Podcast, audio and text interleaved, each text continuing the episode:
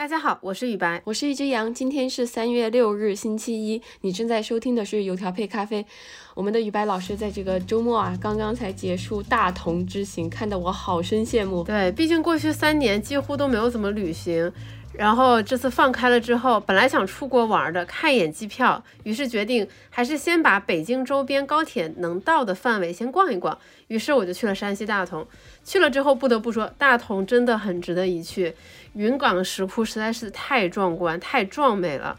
而且大同作为一个古城，它翻修的完善程度是远超过我想象的。在他们过去的某一任很有名的市长的指导下，大同古城完成了一次重建。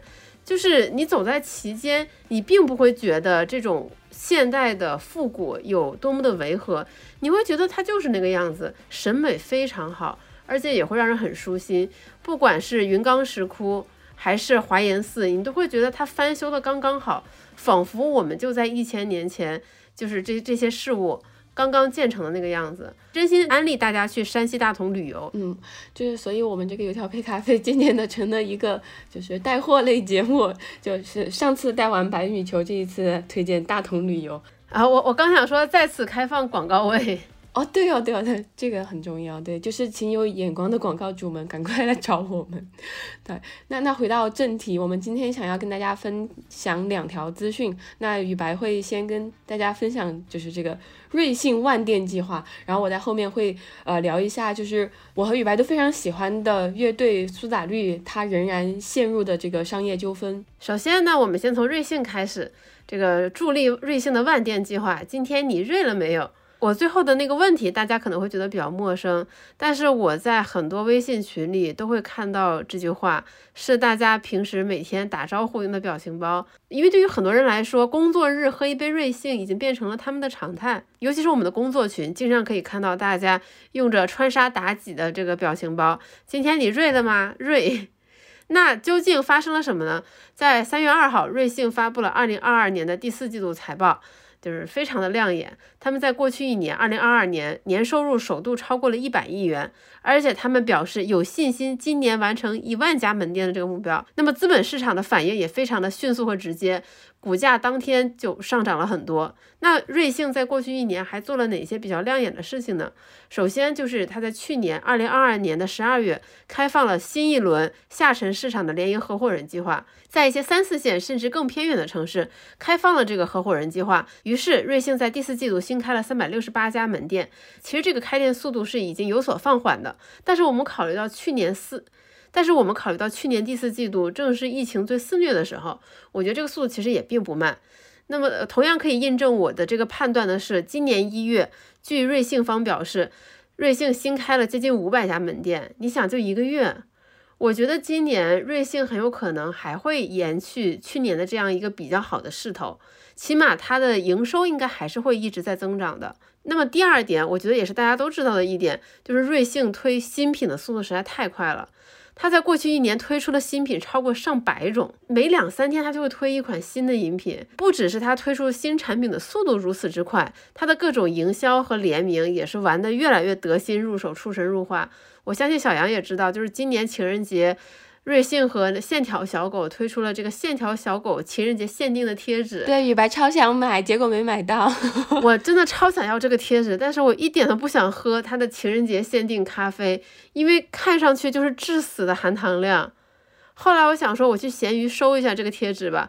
然后我发现那个贴纸单卖的价格就相当于那两杯饮品的价格，太夸张了。对，这这个这个真的让我陷入到了沉思。而且闲鱼上关于这个贴纸的信息介绍还说，这个东西是防伪的，是正品，然后有什么防伪条，不拉巴拉不拉，仿佛就当做一个潮玩或者是一个正经周边在卖，对吧？当然我是不会助长这种歪风邪气的，于是我忍痛没有买，期待线条小狗的其他周边。包括我在收集资料的过程中，我还看到了一个让我印象特别深刻的事情。我不知道小杨有没有做这个事情，但是我添加了瑞幸的企业微信号，就类似于名字是首席营销官 Lucky。我一直以为那是一个机器服务号，因为他每天的动作也就是发发优惠券。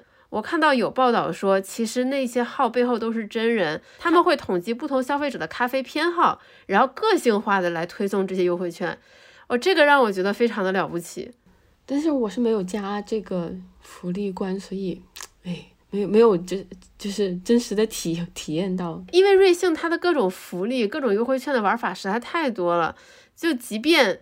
即便这个首席营销官或者叫首席福利官每次给我发个什么四点八折、三点八折，他可能仍然不如一些信用卡或者其他体系带来的福利。没没有那个优惠力度更大，比如我常用的一种省钱方法，那我觉得应该是一个笨办法，是一个懒人办法，就是在瑞之前，我会先看一下他的抖音直播有哪些优惠券。当然，我相信大家肯定还有一些更好的方法，对吧？用我们广东话来说，就是找着数。也欢迎大家在评论区分享。那么简单列举了几件瑞幸做对的事情，其实这个财报还是让很多媒体看出了隐忧。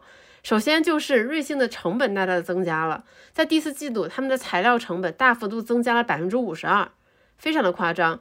然后整体来看，第四季度瑞幸的营业成本增加了超过八亿元，同比来讲增加了百分之三十二。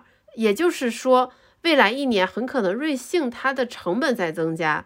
如果它的成本增加了这么多，也意味着它的营收要超过了这个增长范围，它才能有盈利上的增长。那么第二个隐忧就是。一二线城市的潜力可能到顶了，瑞幸不得不去探索三四线或者更下沉的市场。那么问题就来了，下沉市场的生意真的有这么好做吗？比如我这次去大同，出了华严寺，旁边就是幸运咖，再走二十步是瑞幸，那我果断选择了幸运咖，因为它的厚乳拿铁也很好喝，且只要十块钱，这还是没有任何券的情况下。哦，好卷啊！咖啡这个行业，哇，咖啡这个行业真的很卷，不只是不只是幸运咖，包括瑞幸最早的创始人陆正耀的库迪咖啡，它也是主打九块九一杯拿铁。而且虽然库迪咖啡现在只有四百多家店，陆正耀已经喊出了开万店的口号。同时，幸运咖的门店在全国也超过一千八百家。为了补充大家的背景知识，这个幸运咖其实是蜜雪冰城旗下的，也就是说背后也有强有力的支撑。那下沉市场其实看的是什么？第一看的是性价比，第二看的是就是你的位置，你的位置好，你的点位好，其实你就容易赢得更多的客群。那么对于瑞幸来说，下沉市场有没有这么好做，有没有这么好扩张？它其实是需要打一个问号的。那有一个佐证就是瑞幸过去一个季度它的营销开支上升了。那我相信在二零二三年，为了能够更好的在下沉市场占据这些所谓消费者的心智，这方面的钱它也少不了花。但是总的来说，我对于瑞幸的二零二三年还是比较乐观的。同时，我真的有点受不了媒体这种任何财报都能看出问题的做法了。就人家好不容易好好赚了个钱，转亏为盈，你就不能让人舒服两天？一定要说，虽然它有很多的好处，但是。他的财报透露出他有 A B C D E F G 的问题，我也觉得挺没劲的。不如你来开个店试试。那我也很期待，就是他未来的这么后续的发展，然后我们也会持续的保持观察。毕竟我们也是，就是他万店，我们也有一份功劳嘛，天天都在瑞，啊不是每周都在瑞，嗯嗯，虽然做不到天天，但是每周都在瑞。对，没有那个经济实力。那好，那今天的第二条资讯呢，想跟大家唠一唠，就是苏打绿最新的一个动态，就还蛮令人心酸的。就在周日的时候，三月五号，啊，我就有看到苏打绿的主唱，呃，歌手吴青峰，他在社交媒体上发表呃动态，他说，请各位歌迷朋友不要再在各大音乐平台收听苏打绿的歌曲了。大意是这样啊。呃，那作为我一个喜欢了苏打绿整整十年的人，我读到这条资讯，心里面真的痛了好几下。明明前不久苏打绿才在台北小巨蛋开了他们休团，然后以及经历各种纠纷这么久之后的第一场演唱会，我都以为那些所谓的商业纠纷都已经过去了，随着这个演唱会的开始，但没想到两周之后又看到。吴青峰呼吁大家不要听苏打绿的歌，就这一切的一切到底是为了什么？我又忍不住说。呃，回去以商业的视角再看一下，到底发生了怎样的恩怨情仇？我觉得首先要带大家理解这一种纠纷，我们要首先了解一个最基本的事情，就是一个歌手或者一个乐队要想成的话，他需要的不仅是才华，还需要在制作和推广上花钱，这是一个很基础的事情嘛。那在苏打绿刚刚起步的时候，他就是需要仰仗这个经纪人给他们提供这些资源和机会，所以早期就签下了不平等的条约。那最不平。等的地方，也是引起这一切纠纷的地方，在于签这个经济合约的一刻开始，他们的经纪人就拥拥有了对苏打绿的歌曲的母带的所有权，这就意味着。经纪人可以自由的处理苏打绿在他们合同期间创作的所有的歌曲，直接从中获益。举个例子，就是直到现在，你现在每一次在网易云音乐播放苏打绿的歌，比如说《我好想你》，他的经纪人就可以开始数钱了。他这个是一次性获得收益，然后甚至说他还可以把这个母带卖给其他的公司。嗯，就是这个情况呢，就虽然说现在在苏打绿身上没有发现。没有发生，但是他在 Taylor Swift 早年的时候就有这样的经历，就是他的早期的经纪人把他的母带卖给了别的公司，而他就是什么都不能做。作为创作者的苏打绿呢，因为这个不平等的条约，他就只能享受到我上面所说的一切的收益的分成。这个比例虽然说从来没有对外公布过，但应该是相当的低的。这个不平等的条约现在听上去，哎。他们怎么会接受？但是在一个年轻乐队还不知道他未来有没有爆发潜力的时候，这个机制其实是让经纪人和乐队的利益保持一致，大家一起就尽力的把这个音乐做到最好嘛。呃，就是经纪人有这个份保障，他才敢愿意投钱重仓在这个乐队上面。但随着苏打绿的名气越来越响的时候，他们也拥有了说不的底气。在二零一八年的时候，呃，经纪人和苏打绿的合作其实就宣告终止了嘛。但是纠纷就从这个时候开始暴露出来了。第一，歌不能继续唱了；第二，名字不能继续用了。就这两方就因为这两件事情不断的吵来吵去，中间的官司应该是经历了呃大概三四年、四五年的时间。这个事情到了现在的结果是什么呢？就是歌儿你还是可以继续唱，嗯，就是在二零二一年的时候就确认了，其实创作者还是拥有自己创作的呃这些歌曲的这个知识产权嘛。那以后苏打绿想唱就唱。第二个呢，名字你也可以继续的用，因为就是这个经纪人在这个来回纠缠当中，最终还是宣布说，啊行，这个名字我不要了，我给你们。然后，所以你看上去像是一切的问题都解决了，但是因为我最先跟大家强调的就是经纪人对呃合作期间的母带享有所有权，这个就导致。呃，现在创作者依然不能从自己以前唱过的那些歌里面分到任何的收益，这也是为什么吴青峰会呼吁大家不要再在各大平台上听苏打绿唱的歌，而去听他们以呃新的名义，就是于丁密这个名义发布的歌曲。就是最近他们呃就在花很多的时间把以前自己写过的歌重新灌录一遍，真正的拥有自己对歌曲母带的所有权，这样才能保证他。他们未来能有这个收益，就事情走到现在，就是所有人都不开心嘛。我包括跟我的音乐人朋友 就聊起这个话题的时候，呃，他其实有提到一点，我觉得嗯特别打动我吧，就是因为比起钱，很多音乐人真的更在乎的是尊重。